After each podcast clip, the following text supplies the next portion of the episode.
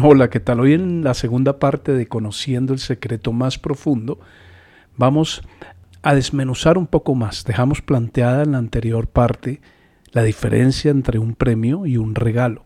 Un premio es algo que tú mereces, pero un regalo es algo que recibes sin merecerlo.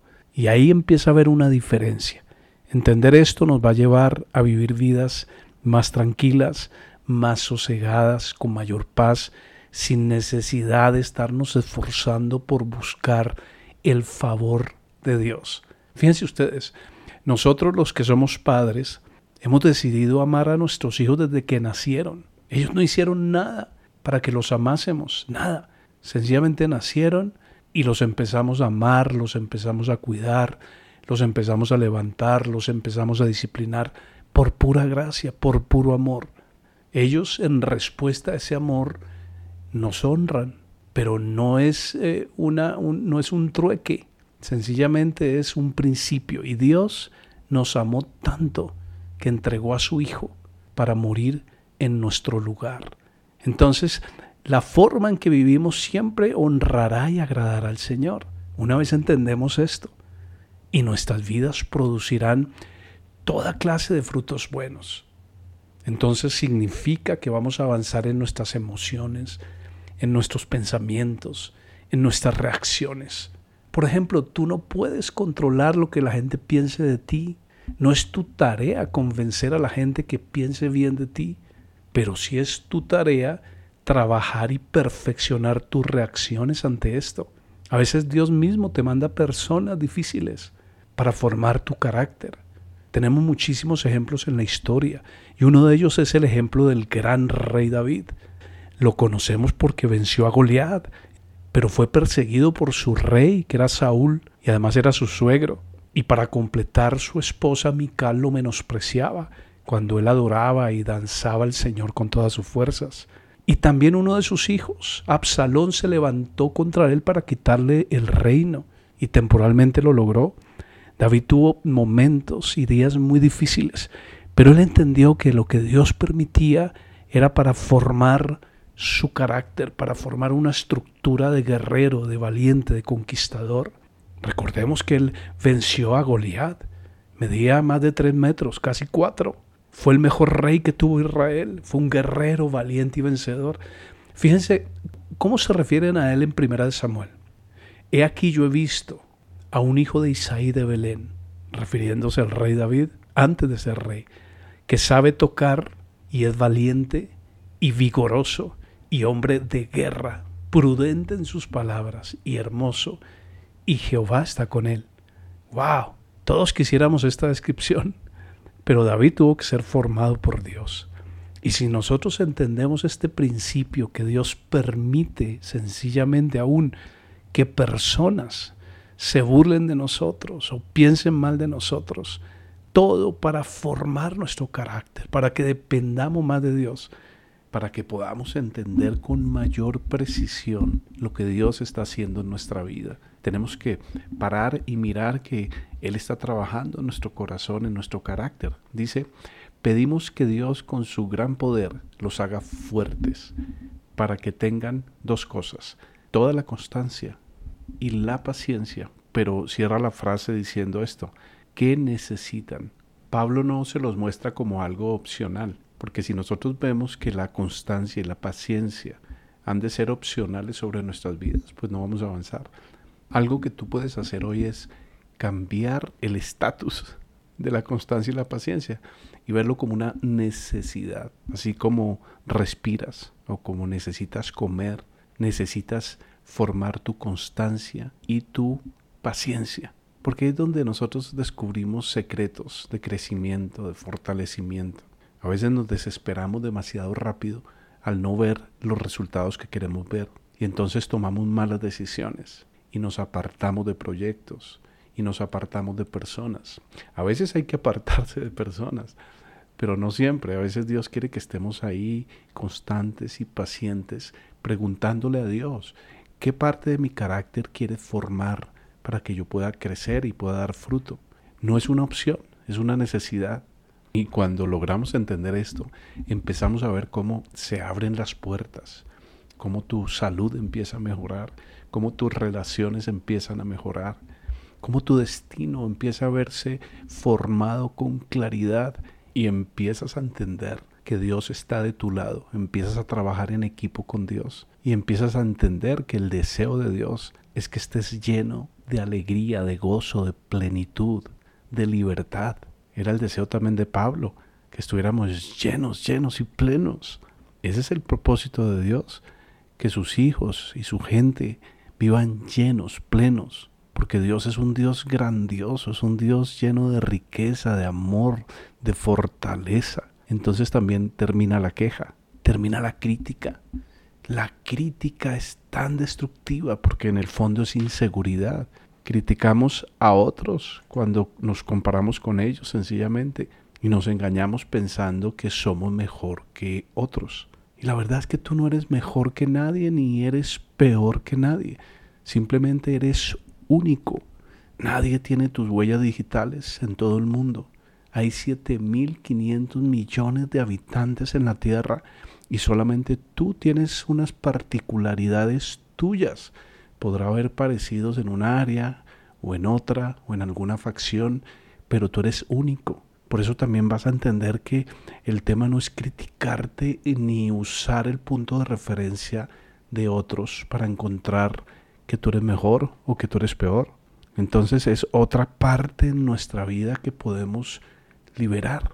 Y de hecho dice Pablo que como consecuencia de esto, ustedes van a empezar a dar siempre gracias al Padre. Y yo te pregunto hoy, ¿cuántas veces le das gracias a Dios por lo que te permite pasar? Cuando es claro que estás contento con algo que te está pasando, pues das gracias a Dios. Pero cuando no es claro y te está pasando algo de lo cual no agradeces, es porque aún no eres cercano a Dios, no eres amigo de Dios y aún no entiendes que Él quiere formar tu estructura para que pueda depositar en ti más y más y más bendición. La Biblia dice que Él nos rescató del reino de la oscuridad. Y aquí empiezo a hablar más cerca del secreto. El Señor nos rescató del reino de la oscuridad y nos trasladó al reino de su amado Hijo. Estamos hablando entonces de dos reinos y tenemos que saber en qué reino estamos. Si estamos en el reino de la oscuridad o si estamos en el reino de la luz.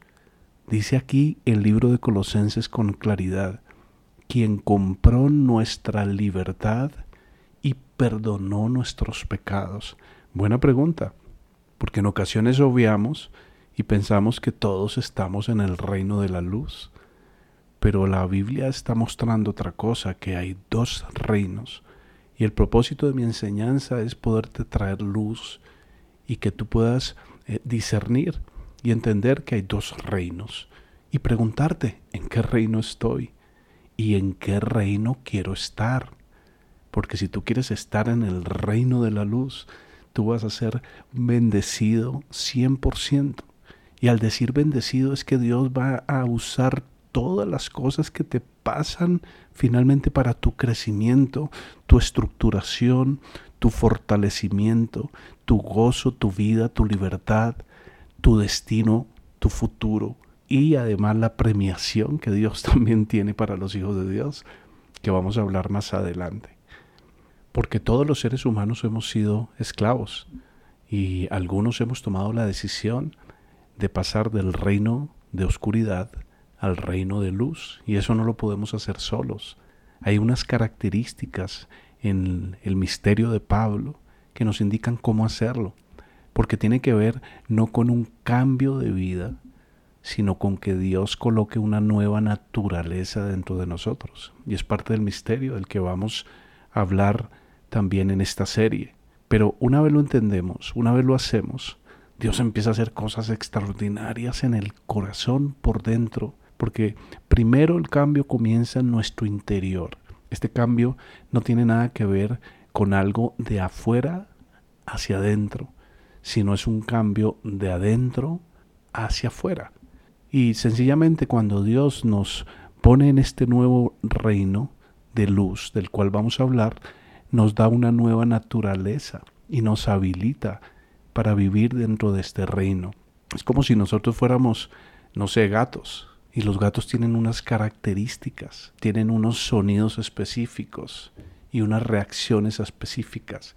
Los gatos, por ejemplo, son muy certeros, donde ponen su vista, allí va a estar su patica y sus cuatro patas. Tienen unos movimientos impresionantes de todos los felinos, porque así están diseñados, tienen naturaleza de gato. Pero si nosotros vamos a querer meter un gato en el mar para que viva en el mar, eh, ahí tratará de nadar un poco. Y, eso que a los gatos en general no les gusta el agua. Pero después de un tiempo el gatico se va a ahogar porque no está diseñado para estar entre el agua. O si sacamos un delfín del agua, lo podemos sacar un tiempito y un ratico para jugar, pero si lo sacamos del agua, el delfín después de un tiempo va a morir, porque tienen unas naturalezas diferentes. Y nosotros los seres humanos tenemos una naturaleza caída, todos, desde que nacemos. Pero Dios ha habilitado un reino para que seamos parte de ese reino. Y en ese reino no podemos vivir si no somos capacitados para vivir dentro de ese reino. Y por eso Dios ha diseñado la manera. Y es que nos da una nueva naturaleza. El ser humano solo puede reproducir la vida humana, pero la vida espiritual nace del Espíritu Santo. Y algunos ya tienen esta nueva naturaleza, pero se han quedado estancados allí. La Biblia los llama como niños en Cristo. Y cuando vemos un niño que empieza a madurar y empieza a crecer, pero si vemos que pasa el tiempo y sigue teniendo los mismos comportamientos y su cuerpo se estanca y no avanza y no madura, tenemos que examinar si hay algún problema. Y hay muchísimos cristianos en el mundo que están estancados, que están con un, problema, porque no se ha enseñado correctamente la verdad bíblica. Necesitamos volver a las verdades, al secreto que está revelado allí por el apóstol Pablo, que está escrito con tanta claridad. Y es que la vida cristiana no se trata de querer ser mejores personas, se trata de permitir justamente que esa vieja naturaleza sea dejada de lado y que nos apropiemos de la nueva naturaleza que Dios ha creado para que vivamos conforme a los nuevos lineamientos de Dios. Por eso yo ponía estos ejemplos de, del gato, del delfín. Yo hace poco vi un documental en televisión, creo que en Discovery Channel, acerca de eh, los elefantes, la vida de los elefantes. Y resulta que cuando nace un elefante, esta pequeña criatura tiene todas las características de elefante, pero depende demasiado de la mamá. Y uno de ellos, un bebé, cayó en una carrilera, se tropezó y quedó patas arriba y no se podía parar. Y entre toda la manada estaban tratando de levantarla a esta bebé elefante y no podían, porque todavía ya no tenía la capacidad y, y como les digo, tenía toda su naturaleza por dentro del elefante, pero era una elefante bebé.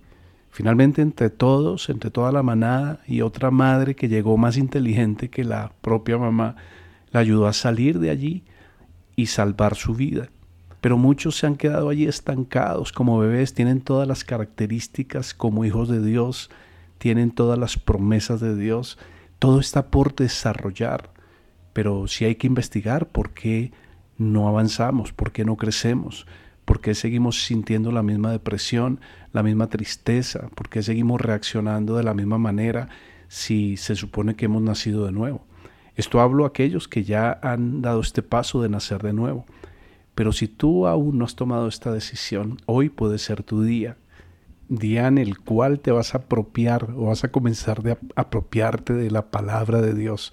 Él te promete paz, gozo, prosperidad, libertad, plenitud, dominio propio, crecimiento. Hay tantas promesas, hay muchas promesas en, la, en las escrituras, en la palabra de Dios, y ahí están. Sencillamente tenemos que aprender a abrir el paquete para absorberlas, para tomarlas, para vivir en ellas. Yo durante mucho tiempo me aparté, desconocí toda esta verdad. Fue la peor decisión que tomé en mi vida, pero ahora he regresado, he regresado al camino, he regresado a la bendición, a descubrir que en el corazón de Dios hay miles y miles de bendiciones, de regalos, de beneficios para ti, pero tenemos que apropiarnos de ellos. Te dejo eh, con esta conexión vertical y hagamos una oración. Padre, gracias por tu gran amor expresado en la cruz cuando fuiste a morir en nuestro lugar. Dice tu palabra, si tú has entregado a tu propio Hijo, ¿cómo no nos darás todas las cosas que necesitamos para cumplir nuestro propósito en la tierra? Lo creemos y sabemos que el inconveniente está es en nuestras vidas, cuando no nos alineamos correctamente contigo y te pedimos que hoy nos ayudes a minimizar la distancia entre nuestra voluntad y la tuya, para conocerte más y para caminar en esa plenitud de vida que tú prometes. En el nombre de Jesús. Amén.